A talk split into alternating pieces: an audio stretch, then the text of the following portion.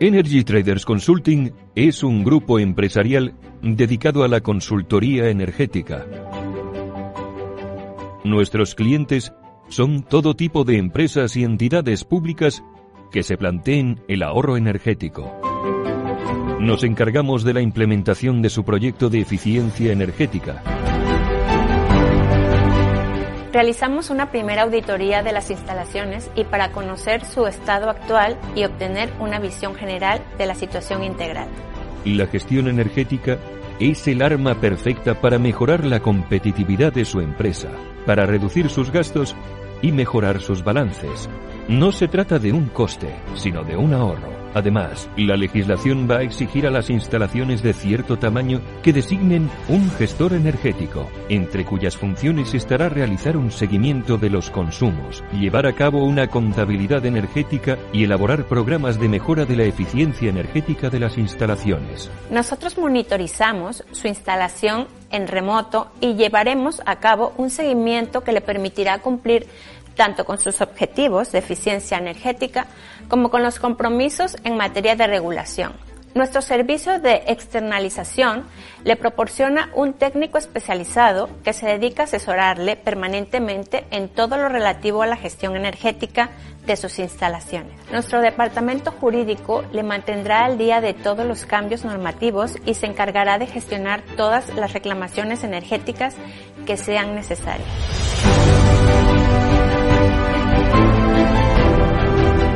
Energy Traders Consulting nos convertimos en su gestor energético.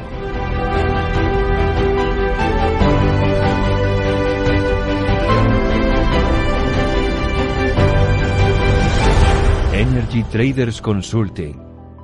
Ahorro que suma.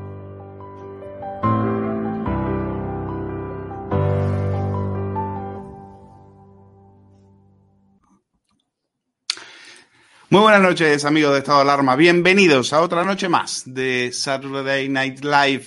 Aquí, noche en la que nos preguntaremos cómo pueden defenderse los estados, los ciudadanos, mejor dicho, ante el afán predatorio del Estado. Unos youtubers han encontrado la manera, y es la de irse a vivir a Andorra. Y muchos, en especial la izquierda podemita, que defiende a defraudadores como Monedero o Echenique, les han saltado el cuello Así que no se pierdan los ascas que se ha llevado Javier Ruiz en cuatro al día de Wall Street Wolverine, de uno de, esos youtubers, y eh, la explicación que nos va a dar Hugo Pereira desmontando precisamente las trolas de las cacatúas de las televisiones del gobierno bien untadas, como saben, con recientemente con 112 millones de euros del erario público que salen de nuestros impuestos, por supuesto. Para eso, eh, evidentemente, tienen que defender su negocio y ese negocio lo financiamos nosotros con nuestro dinero. En el mundo hay dos cosas seguras. La muerte y los impuestos, dijo Benjamin Franklin. En España hay tres. La muerte, los impuestos y la demagogia progre. Es muy fácil ser solidario con el dinero ajeno. ¿eh? Es muy fácil cuando no eres tú al que, al que están confiscando. Y son precisamente, fíjense, los que más han saltado contra los youtubers, estos que pisotean la memoria de Franco, pero oye, al menos con el dictador, la presión fiscal era mucho más moderada y el Estado mucho más eh, pequeño y despilfarrador. Acusan a los youtubers de insolidarios porque se van a Andorra para no pagar la educación, la sanidad y las pensiones.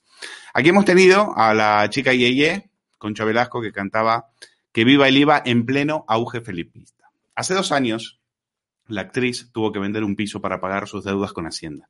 A mí, el IVA eh, me ha destrozado la vida, dijo Concha Velasco acabó, lo acabó confesando. Quienes asocian libertad con derechos sociales, también hay que, hay que acordarse que estos hay que pagarlos. Y la presión fiscal en España es altísima. Y lo vamos a discutir precisamente con Roberto Centeno. Vamos a hablar de las campañas de las catalanas y el ridículo eh, de algunos carteles de, partidos como Ciudadanos. Abrazos, abrazos. Es todo lo que tienen para frenar a los golpistas. Y mientras unos viven instalados en la noñería de Instagram, otros sufren la violencia separatista en sus propias carnes, como Santi Abascal. Hoy en Gerona. No se pierdan las imágenes en exclusiva que nos va a comentar eh, Javier Negre.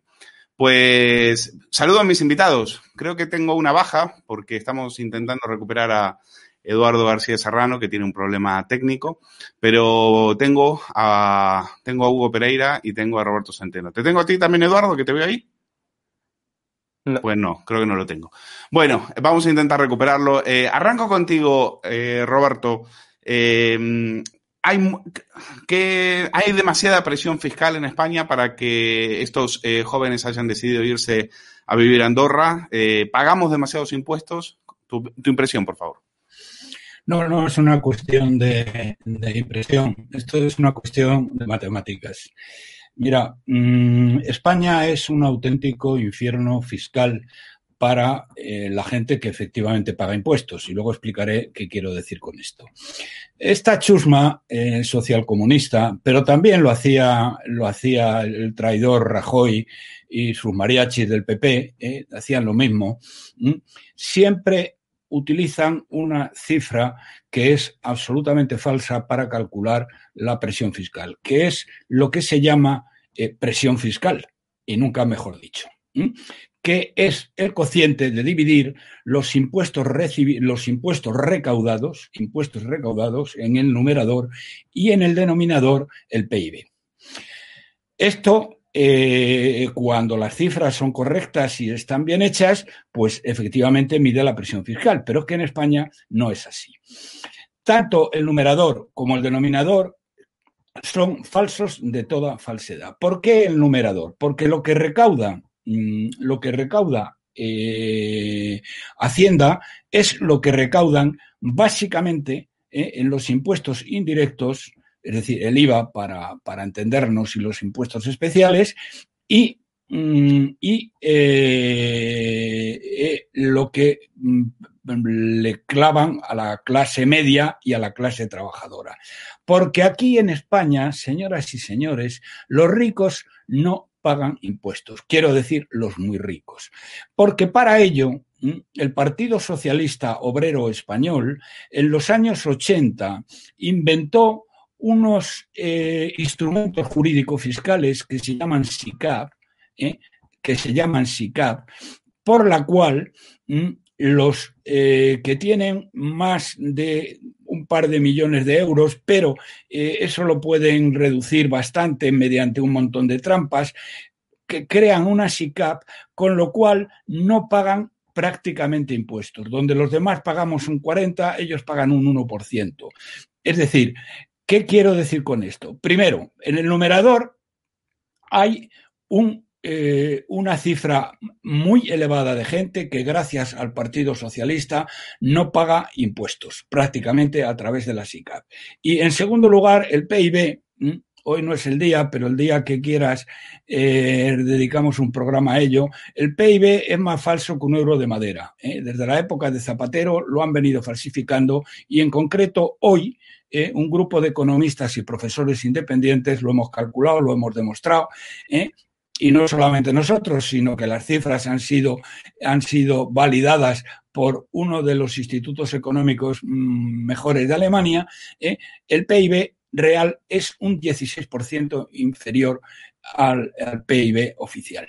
Con lo cual, eh, esa cifra no nos sirve para nada. Es la que utiliza esta chusma, pero también la que utilizaba el traidor Mariano, ¿eh? el que financió el golpe de Estado de Cataluña, el que, eh, eh, bueno, eh, decían exactamente lo mismo, que no, que la presión fiscal no era muy alta. Bueno, de hecho, Mariano prometió toda la campaña que iba a bajar impuestos y lo primero que dijo el tío Caradura, a las 24 horas de tomar posesión, con una cara muy triste, dijo, lo siento mucho, no saben ustedes lo que nos hemos encontrado y tengo que subir impuestos. Y este hijo de Satanás ¿eh?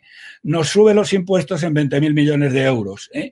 porque de un presupuesto de 460 mil millones, este canalla de Rajoy, el PP, no encontraron ningún sitio para bajar 20 mil millones de euros de impuestos. Y es mentira que se habían encontrado porque sabían lo que había, de sobra. Entre otras razones, porque me lo había dicho a mí, ¿eh? Eh, mi antiguo alumno Montoro mm, tres meses antes. Sabían perfectamente lo que había. Pero bien, a lo que voy, ¿cómo podemos medir entonces la realidad de la presión fiscal? Bueno, lo hace la OCDE y lo hacen otra serie de organismos independientes. Pero por citar a la OCDE, por citar a la OCDE, la OCDE hace un cálculo que es muy riguroso y mide mm, el esfuerzo fiscal de la familia media, es decir, una familia que son una pareja y dos hijos. Bien, España, señoras y señores, es el país de la OCDE que tiene un mayor esfuerzo fiscal, porque la pareja de, ciudadanos con dos hijos, es decir, la familia media,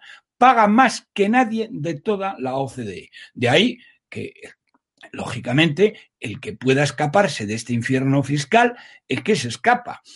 Y esto, eh, bueno, que, estos, esta chusma, esta hez de la hez de, de, de, la izquierda mundial, que son los de Podemos, que decía su jefe, y eso ya lo saben porque ha salido por todas las redes, pero lo repito porque lo tienen que saber, que a los mayores de 75 años que se mueran ya.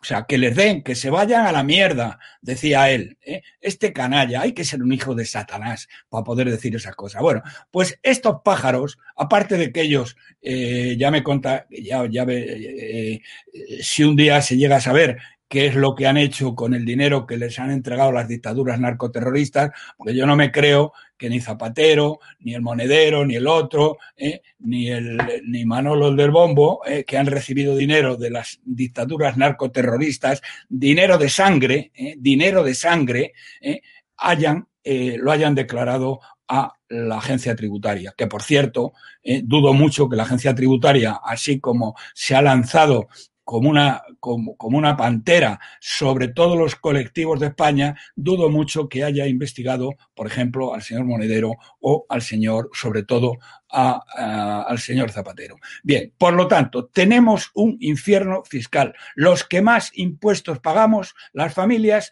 pagan los mayores impuestos de la OCDE. ¿Eh? que es del mundo desarrollado. Es la pera limonera. Entonces, hay toda una serie de países, Portugal ha estado muy de moda y ahora, eh, bueno, no muy de moda, sino simplemente que en Portugal se pagan muchos menos impuestos y eso que tienen un gobierno comunista, vamos, de izquierdas. ¿eh? Y ahora ha salido el tema de Andorra. Fíjense ustedes, por otro lado, cuando estos payasos dicen que es insolidario, pero qué insolidario ni que leches. ¿eh? Las empresas, las empresas del mundo mundial, ¿eh? Eh, empezando por las nuestras, las del IBEX, tienen sus ganancias en aquellos sitios donde pagan menos impuestos. Por ejemplo, ahora mismo todas las grandes tecnológicas tienen su sede en, en, Dublín, en Irlanda. ¿Por qué? Porque Irlanda es el país de la Unión Europea que tiene una menor tasa sobre los beneficios, del orden de entre el 10 y el 15%. Por lo tanto, Google, Amazon, eh, Facebook y demás hermanos mártires tienen la sede social en eh, Irlanda. Y nadie en Estados Unidos eh, se eh, pone el grito en el cielo diciendo que tal y que cual y que si son insolidarios. Lo hacen porque es su obligación. Su obligación es maximizar el beneficio. De la misma manera que la obligación de un padre de familia eh, es el pagar los menos impuestos posibles para defender su patrimonio y para defender a sus hijos, sobre todo cuando se vive en un régimen de expolio, un régimen de terror, porque además tenemos la agencia tributaria más dura de Occidente, ¿eh? que eso, mm, eso es otra historia. Bien, entonces, ¿qué pasa, qué pasa en, en Andorra? En Andorra, las rentas más altas de todas las rentas altas tributan un 10%. ¿Y cuánto tributan en España? Pues pueden llegar a tributar un 55 o un 58% entre, los, entre la suma de lo que es el impuesto estatal, los impuestos autonómicos y el patrimonio. Entonces, si hay un señor que tiene la posibilidad, que no es sencillo, tiene la posibilidad de tener su sede social en Andorra y estos señores son, son autónomos, pues la tienen. ¿Qué es la, lo que es necesario y que muy poca gente puede hacerlo eh, para tener la residencia en Andorra? Vivir la mitad de demostrar que es distinto, ¿eh? demostrar que se viven eh, 180 y tantos días, la mitad de los días del año se viven en Andorra. Para ello, normalmente, lo que tienen que tener es una casa ahí, alquilada o en propiedad, tener que pagar los recibos y tener que pagar toda una serie de cosas. vamos, como la agencia tributaria no se chupa el dedo, esto lo ha vigilado mucho, sobre todo a costa de Portugal. Es muy difícil que consigan eh, que se haga esto, pero es absolutamente legítimo y los demás no lo hacemos pura y simplemente porque no podemos. ¿eh? Porque tampoco podemos ¿eh? hacer lo que hacen los ricos de este país ¿eh? con la SICA. Porque en España los ricos no pagan impuestos. Y esto no es demagogia. Esa me parece, no, esa me parece una clave esencial, Roberto, me parece una clave esencial eh, porque hay, hay dos cuestiones. Una es esa, una es esa ficción en la cual creemos que el dinero va precisamente para los que lo necesitan y en realidad ese dinero se pierde en el camino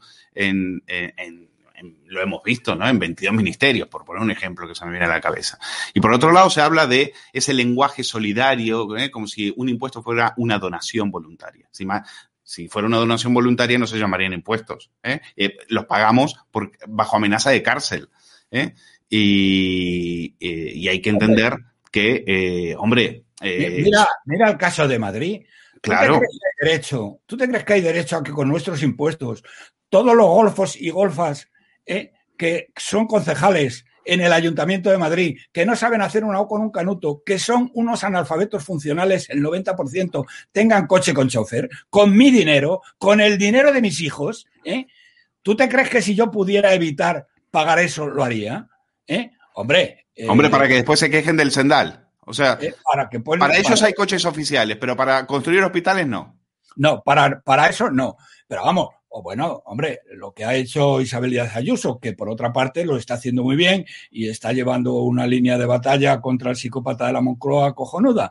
Pero, oye, Isabelita, ¿eh? que había cuando tú llegaste a la Comunidad de Madrid, ¿eh? Había, había nueve, nueve consejerías y tú las has subido a 14. ¿Para qué coño has subido de nueve a 14? ¿Eh? Pues yo se lo digo a ustedes, señoras, porque esta señora, o señorita, ¿eh? esta señorita no ha tenido más remedio que crear cinco consejerías para meter a una legión de golfos y golfas de ciudadanos para que la apoyaran. ¿eh? Para eso. Y para eso quieren que paguemos impuestos. Para eso quieren que seamos solidarios. Hombre, por Dios. Para eso nos vamos a Andorra. Es que no podemos. Bueno, vamos a. Si queremos, claro que nos iríamos a Andorra o nos iríamos a Estoril. Está perfectamente explicado. Eh, vamos a ver si, bueno, quiero saber si tengo a Eduardo y si no le, le despido. A ver, Eduardo, ¿estás ahí? No tengo, no tengo Eduardo, qué pena. Bueno, no te oigo. Eduardo, te mando un fuerte abrazo y gracias de todas formas hasta la, hasta la semana que viene. Cuídate mucho, amigo. Eh, Hugo Pereira, ¿estás ahí? Aquí estamos, Luis, aquí estamos. Mira, quiero que veas eh, precisamente lo que pasó en Cuatro al Día, en la cual eh, Javier Ruiz nos dio una, una, lección de demagogia, esa demagogia de la que yo hablaba, ¿no? Tenemos la muerte, los impuestos y la demagogia progresiva. Eso, eso es eterno, eso no, no cambia eh, con, con, las eras geológicas. Bueno, vamos a, a escucharlo y lo comentamos. Perfecto. Se hablaba de la fuga de capitales como si fuera una broma. No es verdad. Si estamos hablando de esto es porque muchos nos hemos ido. No, si no, no, estaríamos hablando sois, de todo Sois esto. gente joven y entiendo que sois gente joven y entiendo que no tenéis esa malicia, pero no. Llevamos muchos años hablando de esto. Antes de vosotros estuvo Montserrat Caballé, antes de vosotros estuvo Arancha Sánchez Arancha Vicario. Sánchez Vicario. Es que no sois ni siquiera en esto originales. Elusión fiscal ha habido durante muchos años. No estáis sembrando un debate nuevo. Estáis haciendo una cosa que es eludir impuestos y estáis en vuestro perfecto derecho. Tenéis que entender que los que nos quedamos a pagarlos estamos en nuestro perfecto derecho de decir que no es justo lo que estáis haciendo y que no es solidario lo que estáis haciendo. Todo. Arancha y, ¿Y qué problema hay en, fueron entre condenados quiera, porque no es, eran residentes. ¿Qué, qué, no, perdón, ¿qué, qué, claro, ¿qué, ¿qué problema hay en que es distinto. ¿Qué problema hay entre el, los que están de acuerdo con este tipo de sistema se queden en España y los que no estamos de acuerdo nos vayamos? ¿Qué problema hay? Yo ingreso desde Irlanda, desde Luxemburgo, desde Estados Unidos, desde Reino Unido. Uh -huh. A mí, precisamente, empresas españolas no me pagan, uh -huh. precisamente. Sí, a ver, Víctor, el, el, por, problema, el eh, problema que vamos hay, a ir, el problema que hay, Víctor, no nos es eternizaríamos. Que, el problema, Víctor, es que Javi. para llegar donde tú estás, para llegar donde tú estás, Tú has conducido para llegar a Andorra por unas carreteras que hemos pagado con los impuestos de España. Tú para llegar donde estás has recibido una educación que hemos pagado con los impuestos de quienes tributan en España. Para pagarle las pensiones a tus padres hemos estado tributando en España. El problema que hay de lo que tú estás diciendo del portazo es que lo que dejas atrás es lo que te ha llevado exactamente a donde tú estás, los impuestos de los españoles. Y tú estás rechazando eso como si esto fuera una cuestión de losers. Bueno, pues los losers son los que te han pagado el que tú estés donde estás. Qué vergüenza, qué asco. Bueno, eh, habla como si este chico haya vivido del Estado durante toda su vida. En todo caso, eran sus padres los que pagaban los impuestos y con lo cual el chico tenía todo el derecho, si, si fue a una escuela pública, pues tenía todo el derecho a recibirla. Y ahora tiene todo el derecho como trabajador a irse donde quiera si los impuestos aquí son confiscatorios. Que lo son, que lo son. Hugo Pereira. Bueno, yo para empezar, si fuera Víctor, eh, mi admirado y amigo Víctor de Wall Street Wolverine, pues yo denunciaría a Javier eh, Ruiz, ¿no? Por acusarle de hacer un delito que es eludir impuestos, ilusión fiscal, ¿no? Eh, para Javier Ruiz, pues irse a otro país, ¿no? Pues es ilusión fiscal. En cualquier caso, voy a empezar a comentar un poco las barbaridades, las falacias y toda la demagogia que hemos escuchado de Javier Ruiz y también de, de, la otra colaboradora que estaba en ese programa, ¿no? Comienza Javier Ruiz hablando de patriotismo, ¿no? Dice que las personas que se marchan, ¿no? Fuera de España, como por ejemplo em, eh, eh, Víctor de Wall Street Wolverine, ¿no? Y que se marchan a Andorra simplemente porque no están de acuerdo, ¿no? con la presión fiscal, con el esfuerzo fiscal que existe en España, porque recordemos que en España eh, ocupa el cuarto, ocupa la cuarta posición ¿no? de mayor esfuerzo fiscal de todo el mundo. Es decir, pagamos, para que se haga una idea, eh, pagamos más impuestos, concretamente un 8% más que los alemanes, pagamos un 9% más que los suecos, pagamos un 21% más que los estadounidenses, ¿no?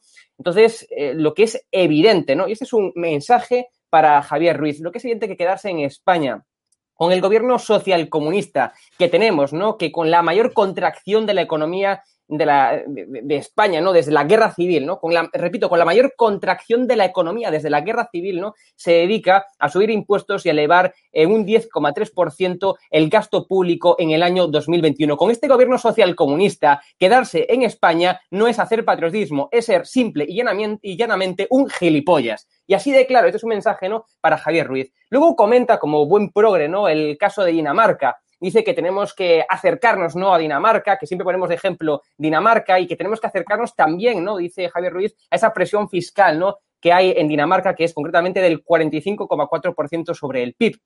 Lo que nunca dicen estos progres, ¿no? Porque no les conviene, evidentemente, es que la renta per cápita en Dinamarca es de 51.600 euros frente a la renta per cápita que tenemos aquí en España de 24.000 euros. Normal ese dato, que es un dato sustancial importantísimo, mm, eh, casualmente pues nunca lo dicen, ¿no? Luego también el demagogo y el mentiroso y además ignorante Javier Ruiz, pues dice que cuando, cuando tratan el tema de la sanidad, ¿no? Eh, y también lo comenta su, su, la otra colaboradora del programa, que no sé cómo se llama, eh, hablan del tema de la sanidad. Esther Palomera. Eh, pues ah, no, perdón, perdón. En ese programa estaba. No. Eh, no. no, estaba Esther Palomero. En ese programa estaba eh, em, estaba Ketty Garat, estaba Carlos Cuesta, em, y estaba la, esta otra chica de, que, es de, que es del PSOE, que es.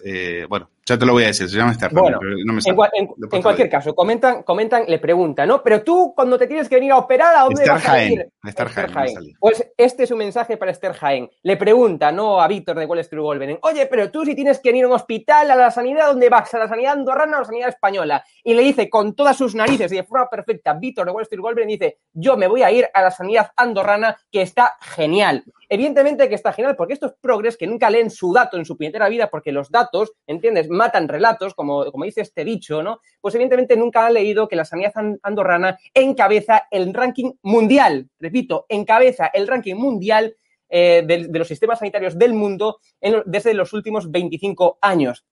Es, por tanto, Andorra el país que aparece en el primer lugar de la clasificación de forma ininterrumpida desde el año 1990. Sí, el sistema sanitario andorrano es el mejor del mundo. Normal que Víctor de Wall Street Wolverine quiera estar en el sistema andorrano de salud y no en el sistema español de salud porque valga la casualidad que España ocupa el puesto 90 en el ranking mundial que genera la prestigiosa revista británica de medicina The Lancet, ¿no? Luego también... Eh, Hugo, eh, dame un segundo que quiero que veas. Eh, en un momento le pregunta precisamente por las pensiones. Sí, que, mm, que van a... Claro, Javier Ruiz le dice, le acusa de, no tener datos, de falsearlo, como si las pensiones en este país se, pagaran con las cotizaciones, cuando todo el mundo sabe que las pensiones se pagan, el, el sistema de pensiones está arruinado, está en bancarrota y se tienen que pagar con dinero de la deuda. Por eso, eh, por eso debemos eh, 1,3 eh, billones de euros eh, a, día, a día de hoy. en el 2021 solamente, en el 2021, nuestra, cada uno de nosotros debe 2.000 euros más a, a, nuestros acreedores.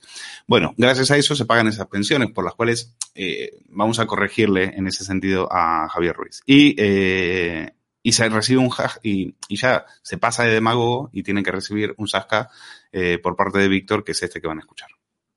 Más allá de que me da la sensación de que no tienes bien los números, te vuelvo a preguntar otra de coherencia. Si tú crees que hay que sostener las pensiones, tendrás que volver a pagar pensiones aquí, a tributar aquí.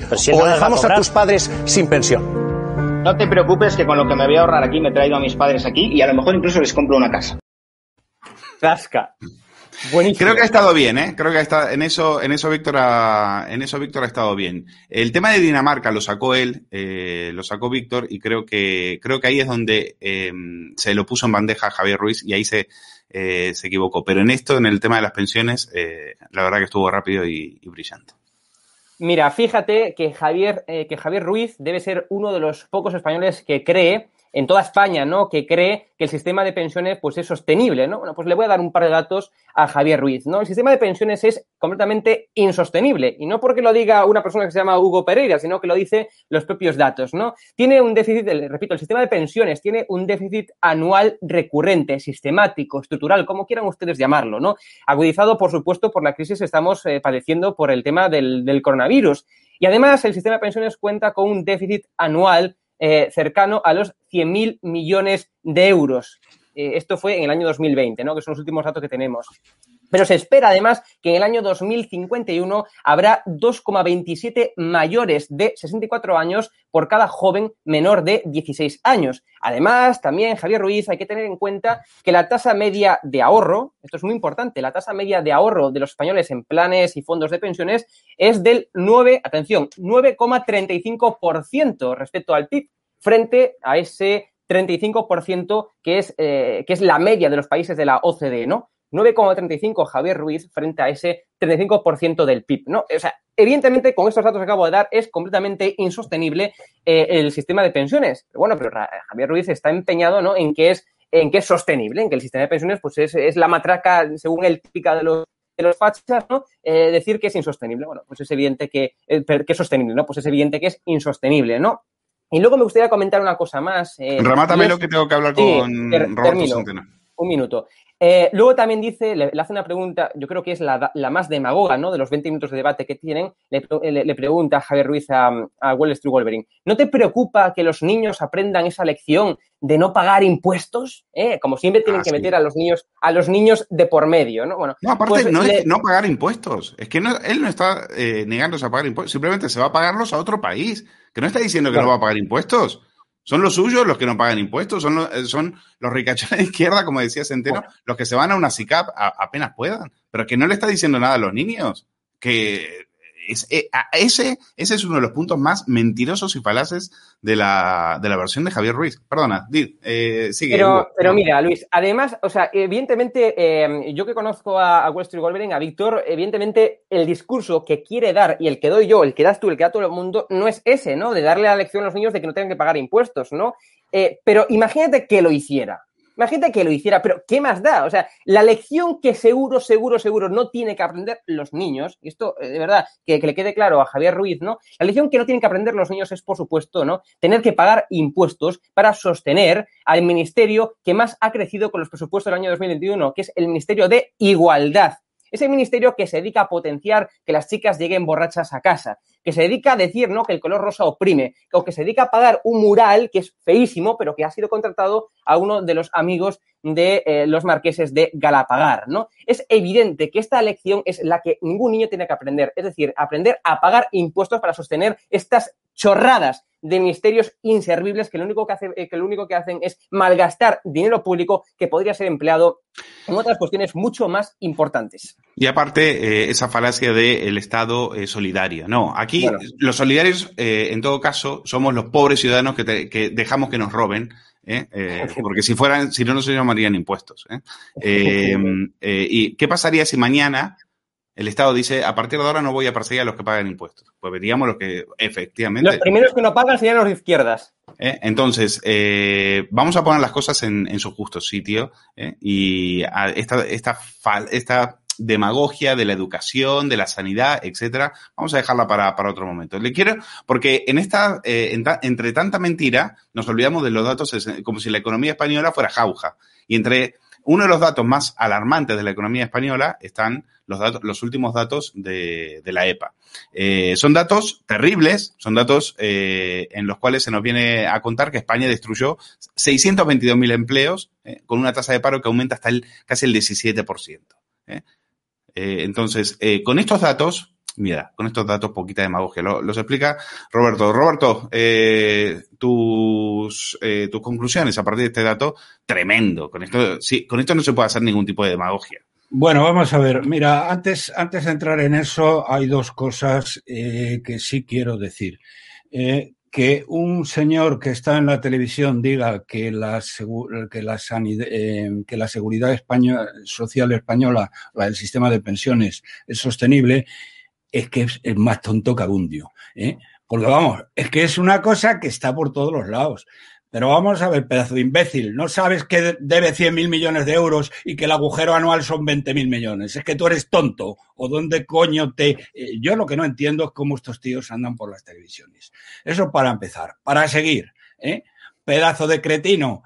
El Estado autonómico cuesta 100 mil millones de euros más en despilfarro. Cada año, 100 mil millones de euros de despilfarro. Eso es lo que nos cuesta el Estado autonómico con todos los millones y millones de enchufados que hay ahí. Decía mi antiguo alumno Montoro ¿eh? que de los cuatro millones que hay de enchufados públicos, el año pasado metieron a 125 mil golfos y golfas de Podemos y del Partido Socialista que no saben hacerlo con un canuto y con un sueldo un 50% superior, ¿eh? que ahora me referiría a ello, ¿eh? Pero fíjate, eso, eso me refiero a ello. Vamos, es que eres tonto, eres más tonto que pichote. No merece la pena. Pero bueno, vamos a, vamos al tema. El tema de la EPA. Mm, el problema del tema de la EPA es que, eh, bueno, tú de alguna manera has caído en la trampa porque has sido a la cifra que viene en todos los periódicos, 622.000 y el 16,1%. Bueno, eso es falso de toda falsedad y ahora lo explico el por qué. ¿eh? La época, la. Vamos a ver. El resultado de la época de la EPA es absolutamente terrorífico. Es una verdadera vergüenza ¿eh? que el día que salió salga Nadia Calviño diciendo nada más y nada menos esta miserable, porque ella sabe la verdad. No es como, porque Nadia Calviño no es como la ministra de Hacienda Ayolé, que no sabe dónde tiene la mano derecha. Ella sí sabe las cifras y por lo tanto eh, está engañando miserablemente a los españoles. Bueno, pues la vicepresidenta económica va y tiene la desvergüenza. Tienes la desvergüenza de decir, Nadia, no sé cómo no se te cae la cara de vergüenza cuando te miras al espejo, de decir que la época de la EPA demostraba que nos estábamos recuperando. Pero ¿cómo coño te atreves a decir eso? Porque las cifras no son, son también, pero las cifras verdaderas es que tenemos un 41% de paro juvenil, el mayor paro juvenil ¿eh? el mayor paro juvenil del mundo desarrollado, pero con una diferencia absolutamente brutal. ¿eh? Eso quiere decir que los jóvenes están absolutamente imposibilitados de tener trabajo, pero es que además, durante el año 20, los jóvenes que han conseguido trabajo han conseguido trabajos de mierda, ¿eh? de unas pocas horas y de unos pocos euros y además todos ellos, todos ellos, eh, eh, todos eh, ellos temporales. Mientras que esta panda de canallas ha metido, como he dicho antes, a 125.000 golfos y golfas eh, eh, que han entrado a dedo eh, han entrado a dedo y con sueldos medios un 50% superiores a la media del sector privado, lo que no ocurre en ningún país del planeta, ni siquiera en Corea del Norte. Y en Cuba o en Venezuela no me lo sé, pero en todo caso es que eso es de vergüenza. ¿eh? Entonces, mm, eh, si tú estás hablando de 622.000, tienes que sumarle esos 125.000 que han entrado a dedo y que eran innecesarios para todo. Pero es que, es que la cifra, la cifra que da... Roberto, te confieso una cosa, es que lo saqué del país. Es peor todavía. No es que me lo tragué, es que lo saqué del país. Bueno, yo creo que eso, no sé, yo... No tiene perdón iría, de Dios. Iría al cura de tu parroquia. ¿eh? yo te puedo recomendar uno. Pero menos mal que estabas tú para, de, para Creo que es pecado mortal. ¿eh? Exactamente. Porque el país es el periódico y el grupo Prisa que más daño ha hecho a España y a la democracia durante la transición. ¿Eh? aparte que se forraron y luego acabaron perdiendo hasta la camisa. Pero bueno, eso es aparte. Pero te, te quiero decir lo siguiente, la cifra que dan de 622.000 es falsa de toda falsedad. ¿Por qué? Porque hay un montón de cifras que no las incluyen. ¿Qué cifras no incluyen? Una de ellas, los 125.000 enchufados, golfos y golfas que han entrado a dedo. Bien, estos tíos lógicamente estarían parados y habría que sumarlo, pero no es la parte más importante. La parte más importante es eh, que hay 785.000 personas en un ERTE. Y esos 785.000 personas que hay en ERTES, señoras y señores, señores del Banco de España, para cuando lo comenten, eh, y, y, tú, el, el, eh, el, el, becario de Rajoy, ¿eh? El, este, el corazón de albondiguilla de casado. ¿eh? ¿Por qué no lo cuentas eso? ¿Eh? Porque tú tienes que saberlo. La gente no lo sabe, pero tú eso deberías saberlo. ¿eh? Si estuvieras a hacer un con un canuto, pero como eh, no has trabajado en tu vida, no tienes ni idea. Bien. 785.000, esos están parados porque cuando se quiten los ERTES, las empresas han desaparecido. Y además, hay un millón y medio, un millón y medio de autónomos que están recibiendo una renta de compensación ¿eh? y que están parados. ¿eh? Pero en cuanto dejen de recibir esta renta de compensación, no se llama así, pero más o menos así, reciben una renta, estos tíos están parados. Es decir, la suma de parados en España son los 622.000 que dice la EPA, los 125.000 golfos y golfas que han entrado a dedo, ¿eh? los 785.000 que eh, están en un ERTE pero que van a ser ERES ¿eh? y los millón y medio de, de, eh, de personas, de autónomos que están recibiendo una compensación pero que están parados y en cuanto la dejen de recibir están parados. Total, señoras y señores, no 3,7 millones de parados. 6 millones de parados es lo que tenemos y el 25% de paro.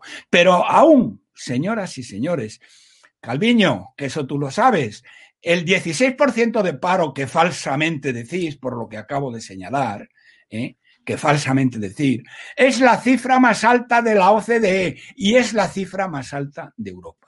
Y en cuanto al paro juvenil, es decir, lo primero que tenías que decir si tuvieras un mínimo de dignidad y de vergüenza como vicepresidenta económica que eres, ¿eh? y no la ministra de Hacienda y Olé y los analfabetos que se sientan en ese, eh, eh, en ese campo de fútbol donde se reúne el gobierno más caro de Europa. Tenemos el doble de ministros que la media europea y somos el gobierno más caro de Europa. No hay por dónde cogerlo. Pero bueno, a lo que voy. De todas maneras, de todas maneras, queridos amigos, lo grave aquí es el paro juvenil, que no han dicho nada. Y tú, Calviño, ¿cómo te atreves a decir, cómo te atreves a decir que es fenomenal? Porque eso quiere decir que no sé qué y que no sé cuántos. El 41%. ¿Sabes cuánto paro juvenil hay en Grecia? El 33%. ¿Sabes cuánto paro juvenil hay en Italia y en Francia? El 20%. Y en Portugal, el 18%. Y en los países del este, en Polonia, en Hungría, en Chequia, en Letonia, en Lituania, en Rumania, ¿eh? Entre el 8 y el 11% de paro juvenil y nosotros el 40%. Pero no es todo esto, es que es peor todavía. Es que Nadia, tú sabes que os habéis endeudado en 150 mil millones de euros ¿eh? para pagar todas las golferías y para pagar, entre otros, a, a este gobierno, todos los chiringuitos que han abierto, ministerios inútiles, ¿eh? etcétera, etcétera, etcétera. Bueno, y los, y los, y los coches con choferes de los golfos del ayuntamiento de Madrid y de, y de la Comunidad de Madrid. Bien, 150 mil millones. ¿Y saben ustedes qué significa eso? Que han llevado a la ruina a las próximas generaciones de españoles, a sus hijos y a sus nietos, ¿eh? durante los próximos 50 años. Y ahora, si tienen ustedes, ¿eh? si tienen ustedes un mínimo de vergüenza, se les debería caer la cara. ¿eh? de votar al Partido Socialista o a Podemos. ¿eh? porque están arruinando a sus hijos, los han arruinado ya. Sus hijos no se van a colocar este año, ni el que viene, ni el otro. Es decir, se va a mantener el paro por encima del 40%. No solo están parados, es que no tienen ninguna esperanza de encontrar trabajo con esta canalla. ¿eh? Y eso que lo sepan ustedes y lo tengan claro a la hora de votar, que luego no lo tienen en cuenta y pasa lo que pasa.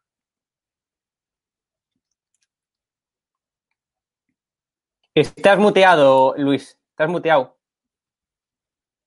Ay, que estaba muteado. Ahora estaba, sí. estaba yo muteado, perdón, perdón, me había muteado yo mismo. Roberto, gracias. Gracias por estar con nosotros esta, esta noche hasta la semana que viene.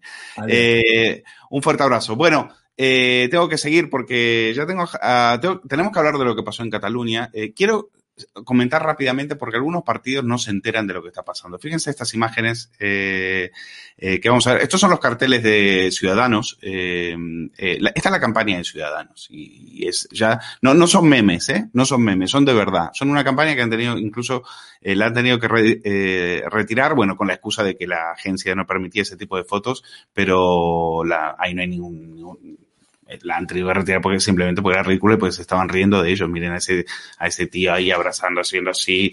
Bueno, es ridícula teniendo en cuenta, yo no sé si esta gente conoce contra lo que está luchando. Los que sí están luchando, porque mientras otros ponen estas eh, imágenes en Instagram, ponen estas graciosas, bueno, este es otro cartel también, del, en este caso del Partido Popular. Alejandro Fernández es un, es un gran candidato, pero es que no puede salir con un cartelito y un muñequito haciendo así, que, que, no estamos en ese mundo de Instagram, estamos en el mundo real, en la calle real, ¿eh? y esto lo está sufriendo Vox en sus, en sus carnes, y de eso voy a hablar ahora con Javier Negre, que ha estado en Gerona y ha estado eh, en la campaña, en el meeting de Abascal, es que les han tirado grava, es que han sido brutales. Vamos a ver unas imágenes terribles. O sea, por un lado estos partidos haciendo esta, estas campañas noñas y por otro lado a otros a los cuales les reciben con pedradas, les reciben a, eh, con insultos y si no fuera por un, eh, por un hilo policial, les destrozan, les, les, meten una paliza y les dejan ahí tirados. Vamos a, a, ver esas imágenes y las comentamos con Javier Negro.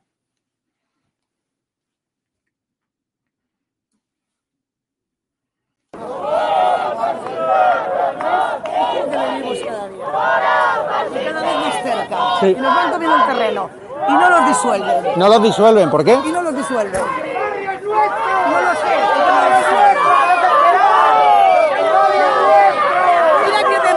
Mira qué democracia. Esto es la democracia para ellos. Es la democracia que tenemos que vivir todos los catalanes.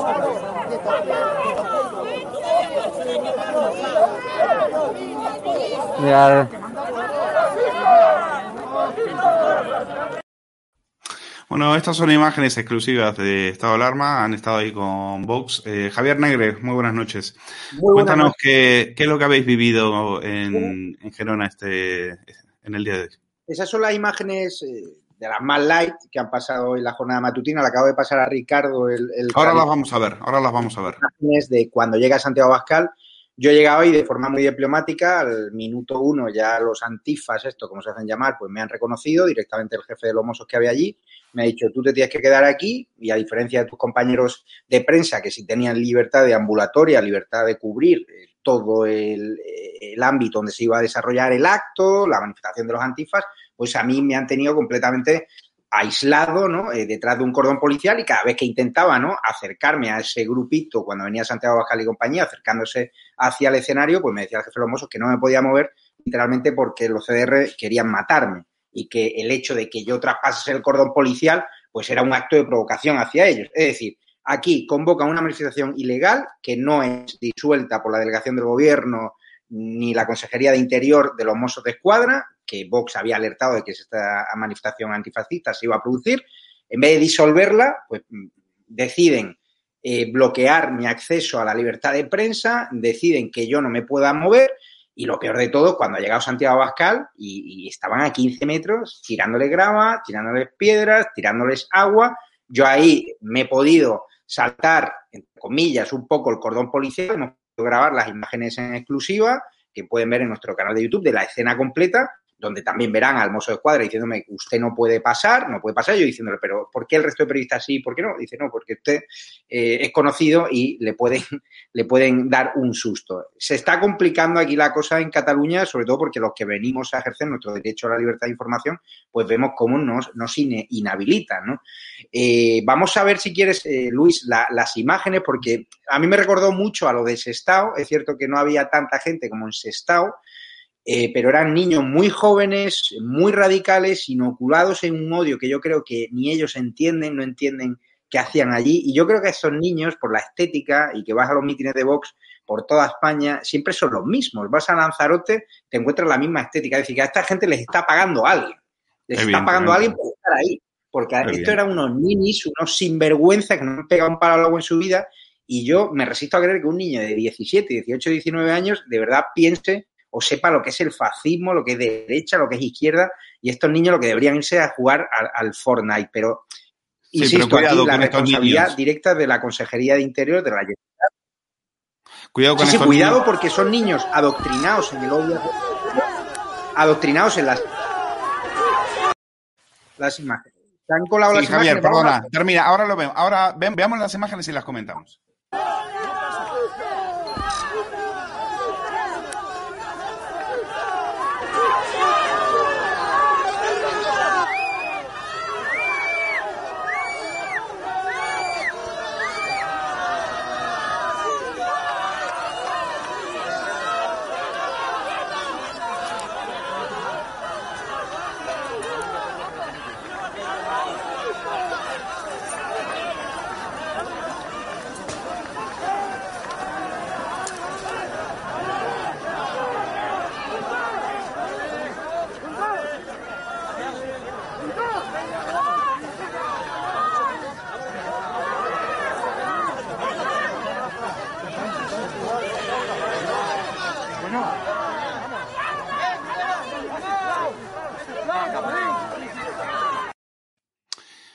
Seguro que muchos de estos niños pasaron por nuestras adoctrinadas eh, escuelas públicas catalanas en este caso. Javier, ¿cuántos escoltas llevaba Santiago Bascal? ¿Cuántos calcularías? Yo veo muchos ahí, ¿eh?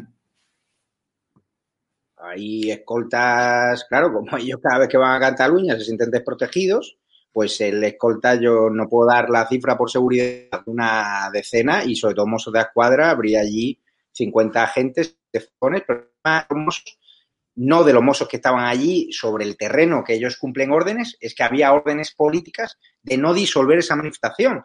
Porque allí cuando tiraban grava, cuando tiraban agua a Santiago Bascal, cuando le agredían ¿no? a otros miembros del equipo de Vox, lo que deberían haber hecho los mozos es cargar. Yo iba de hecho con un mozo constitucionalista que nos está alojando en su casa y dicen, no entiendo que no hayan cargado, pero hay órdenes de arriba de mano blanca con estos niñatos. El problema es que ese odio que han inoculado en aulas donde el adoctrinamiento está a la orden del día desde hace décadas, es irreversible. Es decir, vamos a necesitar aquí en Cataluña generaciones y generaciones de educación para que el odio a lo español, el odio a los liberales, el odio a la derecha, se les vaya a estos niñatos de la cabeza. Pero a mí lo que me preocupa es sobre todo que en vez de disolver la manifestación, en vez de proteger a Vox y en vez de proteger a los periodistas que allí íbamos a informar, se han dedicado a proteger más a los eh, pseudodelincuentes, que son los niñatos estos, que yo creo que hoy se han levantado.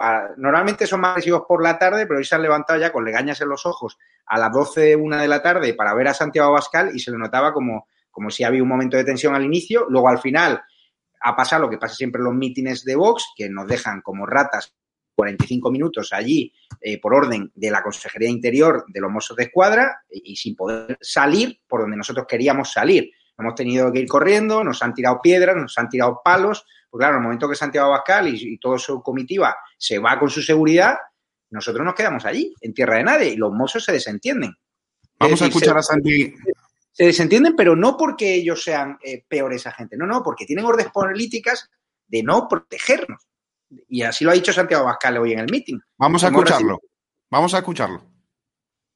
si no estuviesen aquí estos servidores públicos, estos mozos de escuadra, a los que agradecemos su servicio y que cumplen órdenes lógicamente, porque estoy seguro de que si fuera por ellos, quienes hoy están viniendo aquí a cometer delitos electorales, tendrían que corretear a cientos de metros de aquí. Pero no pueden hacerlo porque no lo tolera la Consejería del Interior, que no hemos venido aquí a dar testimonio. Y ahora muchos se reirán porque solo hay 18.000 gerundenses que votan a Vox pues son muchos más de los que necesitamos para construir esta resistencia en el Parlamento de Cataluña y muchos más de los que necesitamos para ganar en el futuro en esta tierra que acabará alta de la ruptura de la convivencia, de la falta de libertad y de la ruina que los sicarios de la consejería, y me refiero a los que están detrás de los mozos, van a condenar a Cataluña.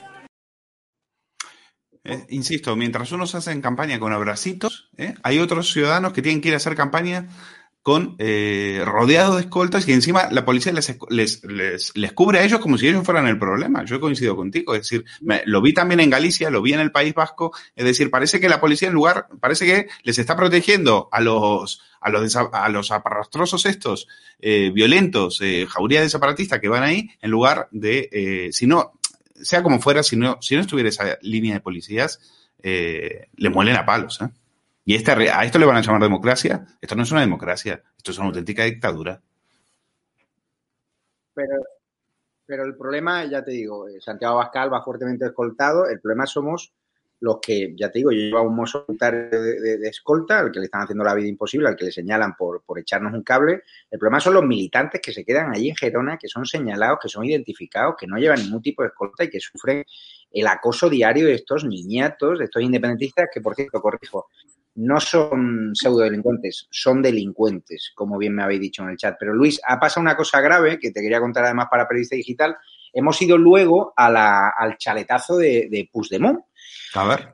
Tienen las imágenes, de hecho, en nuestro canal de YouTube. Allí cerca del Girona Golf, como le llaman, una organización brutal. Y nada, llegado y había allí una, una garita brutal, un, una casa, eh, una casa.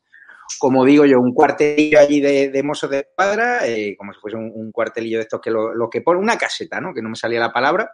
Pues había allí eh, varios mozos de escuadra, ¿no? Custodiando, hemos ido allí a grabar la casa según Imal Colea, la moza esta que está siendo perseguida, expedientada y tal y cual por la Genestapo, pues eh, cuesta ese dispositivo de seguridad en torno a 33.000 euros al mes. Eh, diez mozos custodian la casa de un fugado de la justicia como es Puigdemont. Cuando han venido a identificarme a mí, le he dicho, pero venís a identificar, ¿por qué? Dice, no, por si estás en orden de captura, por si hay un requerimiento. Digo, pero si estáis custodiando la casa de un fugado. Ahora el mundo al revés. Total, que empiezo a hacer eh, vídeos, toco a la puerta, me sale la mujer de Puigdemont, hablamos, me dice que no quiere hacer declaraciones, nos vamos de allí y nos interrumpe cuando estábamos debajo del puente de Puigdemont, donde le cambiaron el coche para irse, eh, a, para fugarse a Francia, luego a Bélgica luego a Waterloo. Resulta que uno de los de arriba de la garita de Puigdemont eh, llama abajo y nos intercepta un, un mozo de escuadra que ya había perseguido a, a Ismael Colea porque, por ser constitucionalista y por retirar lazos amarillos. Y el tipo se acerca, nos identifica y nos dice que nos va a abrir un acta porque no podemos estar ahí siendo de Madrid. Le digo, yo soy Javier Negre, soy periodista, este es mi salvoconducto. Bueno, el tipo ni ha querido ver el salvoconducto ni nada, directamente ha dicho que nos va a abrir una notificación y que ya verán si luego nos sancionan por habernos saltado supuestamente el confinamiento. No ha querido ver ni mi salvoconducto, no ha querido ver ni mi ni mis, eh, ni mis argumentos, no ha querido saber nada. Me decía, no, pero si yo sé que tú eres de estado de, decía, alerta digital o algo así. Digo, no, no, es estado de alarma. No se preocupe que, que en la notificación va a quedar claro que usted eh, llevaba un salvoconducto. Digo, pero si no lo ha visto, si no sabe ni el nombre de mi medio de comunicación. Está claro que sabía que éramos medios constitucionalistas, sabía que no éramos independentistas. Además, en el puente de Puigdemont, pues había un seguidor de estado de alarma que había puesto un, cartel de, o sea, una bandera de España y eso parece que le ha tocado la moral a los mozos independentistas de allí en Gerona, que hay muchos mozos constitucionalistas que lo están pasando mal, pero han venido a coartar otra vez mi derecho a la libertad de prensa, a la libertad de información y dentro de unos meses me puedo encontrar con que me llega una denuncia de estas de 600 euros, tendré que alegarla pero lo que quieren es amedrentarme, lo que quieren es meterme miedo y sobre todo las formas, diciéndome el mozo, no me grabes, no me grabes. Si no te grabo, ¿cómo demuestro que yo estaba con mi salvoconducto, que te lo he mostrado, que soy periodista y que tengo libertad de ambulatoria siempre y cuando cumpla las normas sanitarias? Que no he tenido ningún problema en ningún punto de España, ni siquiera con los mozos de escuadra de otras provincias que me han pedido el salvoconducto, se lo he enseñado y que los periodistas podemos ir a cubrir reportajes, podemos cubrir mítines, podemos hacer lo que queramos siempre y cuando sea en el ejercicio de nuestro derecho a la libertad de prensa y estemos en ejercicio de funciones de trabajo.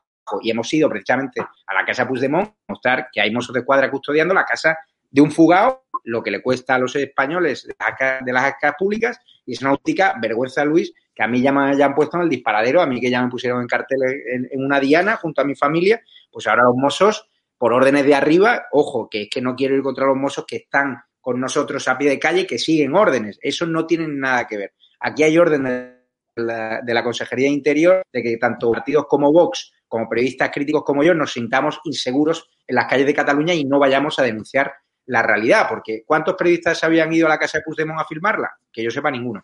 No sé si a ti te suena alguno, Luis. Eh, no, lo que, mm, mira, eh, de la casa de Puigdemont, lo que estás contando es, eh, a mí me, me, has dejado, bueno, me has dejado de patata, porque aparte de los impuestos, eh, ahí vive una señora a la cual, por ser la esposa de Puigdemont, se le paga un programa de televisión que cuesta 300.000 euros y que ven apenas 2.000 personas y todo costeado por la Diputación de Barcelona. A esos mozos que estaban ahí fueron los, a los que se les escapó Puigdemont eh, metido dentro de un baúl, como cuenta Albert Soler, que es un periodista, un periodista gerundense de, del diario de Gerona eh, y que acaba de sacar un libro fantástico que se llama eh, Banderas y Berretinas. Pues eso que tú acabas de contar perfectamente y que has estado ahí eh, es la pura realidad de, de, de Barcelona y es, eh, y es impresionante. Y, y por, y, y, hay que ver las imágenes que luego después, al acabar este programa, a las 11, eh, vais a poder verlo con toda la cobertura eh, que habéis hecho ahí en, en, Gerona. Javier, nada más, Entonces, darte las gracias. A las 11 vamos a ver las imágenes exclusivas de mi careo ayer con Rufián. Ah. Hugo, si está escuchando, si las podéis poner en el chat, en el enlace directo, se lo paso a Hugo Pereira para que en el chat podáis, eh, porque será en daily cerrado, Luis, la gente se tendrá que registrar, porque es muy importante, como bien sabes, con la censura que estamos sufriendo en este canal de YouTube, que la gente se registre por si eh, nos cierran otra vez el canal, que podáis conocer los secretos de la televisión sin censura, donde Luis y los compañeros de Periodista Digital van a tener un canal. Eh, es muy importante que os registréis a través de esa noticia. Es el careo que tuvimos Rufián y yo a la salida del teatro eh, Virgili de Margarita Chirgú, que ya ni me acordaba en Badalona, y que Hombre, fue muy gracioso. Margarita Sirgu es una, una gran artista catalana que, que, vivió, mucho, vivió muchos años en Argentina y de hecho en Argentina, en Buenos Aires, tenemos un teatro de, con, con, el nombre de Margarita Sirgu. Así que, bueno, Javier, gracias por... Muchas gracias. Mañana gracias por, gracias transmitimos por en directo de Abascal, Ortega Smith y compañía. Un abrazo. Cuídate mucho. Venga, un abrazo. Bueno, pues no sé si tengo Hugo Pereira todavía ahí o ya se ha ido a la cama a dormir. Aquí estoy, Luis, aquí estoy. bueno, Hugo, eh, impresionante ¿eh? lo, que, lo que estaba contando Javier. Eh, 12.000, eh, eso, eso, una garita para defender la, la, la, casa de un fugado por la justicia. Un tío que se fugó delante de ellos, porque el, cuando Puigdemont sale escondido en el coche, en el maletero, lo hace eh, delante de los propios mozos. Eh, bueno, es todo tan ridículo, es, es, ¿no? Eh, eh, pero a mí me duele, es decir, te ríes, pero también ya, te, eso es verdad. Te, te, sientes una impotencia brutal, sobre todo por esa mujer a la que grababa Javier, esa gerundense que decía, esta es la democracia que tenemos que vivir todos los días. Porque nosotros desde Madrid lo comentamos, pero es que ellos lo tienen, tienen que aguantar esto todos los días hasta cuando van a comprar el pan, se tienen que encontrar con toda esta miseria humana. Bueno, pues efectivamente, Luis, esto ya lo hemos visto, ¿no? Esto ya no es nuevo. Eh, esto lo hemos visto en las elecciones, eh, cuando fueron las elecciones gallegas y cuando fueron también las elecciones del País Vasco, ¿no? Eh, yo, yo puedo hablar de mis experiencias también, ¿no? Y es eh, cuando estuve emitiendo, cuando estuve cubriendo los, los mítines de, de Vox en Galicia. Que Galicia no es ni Cataluña ni País Vasco, ¿no? Bueno, pues en todos y cada uno de los mítines eh, de Vox que yo he cubierto, que fueron en torno a unos eh, cinco mítines eh, en las elecciones gallegas, ¿no? En todos y cada uno de ellos, repito, había ese grupo de los mal llamados antifascistas, ¿no? Que no dejan de ser, bueno, pues zarapastrosos, ¿no? chavales de menores de edad, muchos de ellos, ¿no? Que no tienen otra cosa que hacer que repetir los mantras que escuchan a diestra y siniestra, ¿no? Por parte de estos eh, progres ignorantes y mentirosos. Bueno, pues, pero además de todo eso también son violentos, ¿no? Eh, a mí me llegaron a tirar, y hay imágenes colgadas en esto alarma, a mí me llegaron a tirar eh, pues una tabla, una tabla de madera, estaba cubriendo en, en Coruña, ¿no? El, el de Vox y me tiraron una tabla. Bueno, la policía eh, ¿qué hizo? Pues la policía en ese caso me echó a mí, me dice, por favor, márchate, eh, que no, que aquí estás, bueno, pues no sé, estaría incitando al odio, ¿no? Eh, se, según, según la policía, que con esto no estoy diciendo que, repito, que la policía, eh, eh, digamos, pues sea incorrecta, ¿no? O haga, o haga cuestiones que no son correctas.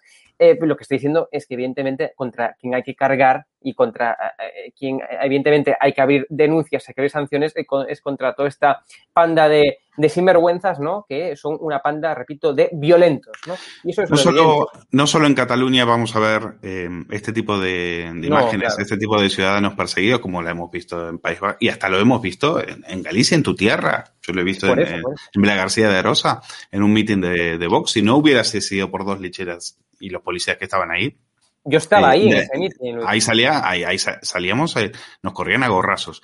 El clima de, de, Alemania de los años 30 que se vive en Cataluña eh, lo representa muy bien este, este vídeo que van a ver ahora. Nosaltres estem aquí per donar-nos-ho tot, fins i tot la nostra llibertat! Visca Catalunya lliure! Tragen und wir werden in unserem Zeichen wieder siegen! Pues sí, y sobre todo un tío que sale de la cárcel para dar un meeting.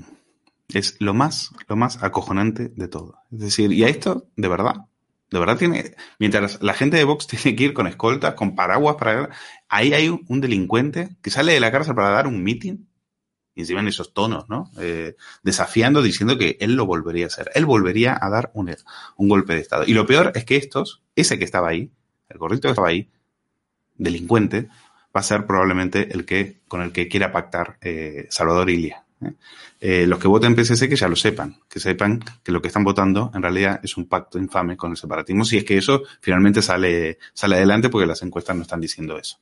Así que, bueno, eh, saludos, nos despedimos. Hugo Pereira, gracias por estar, gracias, por acompañarme hasta aquí, hasta, hasta el final. Y quédense porque a las 11 tienen ese encuentro en el estado de alarma TV regístrense porque va a ser fundamental que vosotros estéis ahí registrados para luego después eh, la salida de la plataforma sin censura que eh, finalmente eh, Estado de Alarma va a poner en marcha, eh, algo absolutamente novedoso. Ahí también eh, podrán ver eh, todos los programas de periodista digital, las entrevistas, pero sobre todo este tipo de reportajes que por culpa de la censura de las Big Tech no nos dejan mostrar.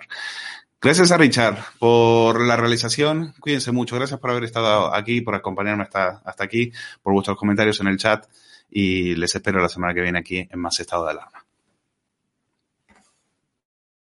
Muy buenas a todos, esto es Estado de Alarma. Hoy estrenamos este programa por YouTube de media hora de duración. Estaremos de lunes a jueves a partir de las ocho y media de la tarde. Y este programa nace porque al igual que tú estás cabreado con ese gobierno central que podría haber hecho mucho más contra el coronavirus, que ya se ha llevado cerca de 3.500 personas por delante, ese gobierno que nos mintió, que nos dijo que solo iba a haber un contagio y que podría haber actuado antes, viendo la que estaba cayendo con la pandemia tanto en China como en Italia, pues hemos decidido montar esta plataforma de libre expresión ante los intentos del gobierno central de usar ahora los minutos de televisión pública que acaparan para lanzarnos desinformación y propaganda. Por eso desde aquí vamos a desmontar sus mentiras, vamos a daros la verdad y vamos a apoyar a los profesionales sanitarios, a la fuerza y cuerpo de seguridad del Estado y a esa población civil que vive confinada, que vive aislada y harta de ver al vicepresidente del gobierno saltándose la cuarentena hasta en tres ocasiones.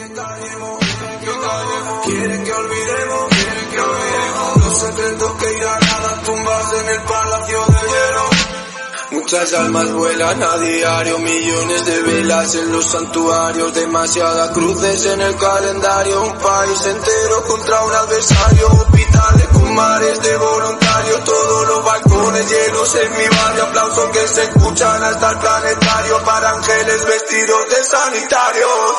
Nos está costando respirar. Nuestro mundo paró de girar. Ya. Ellos no nos cuentan la verdad.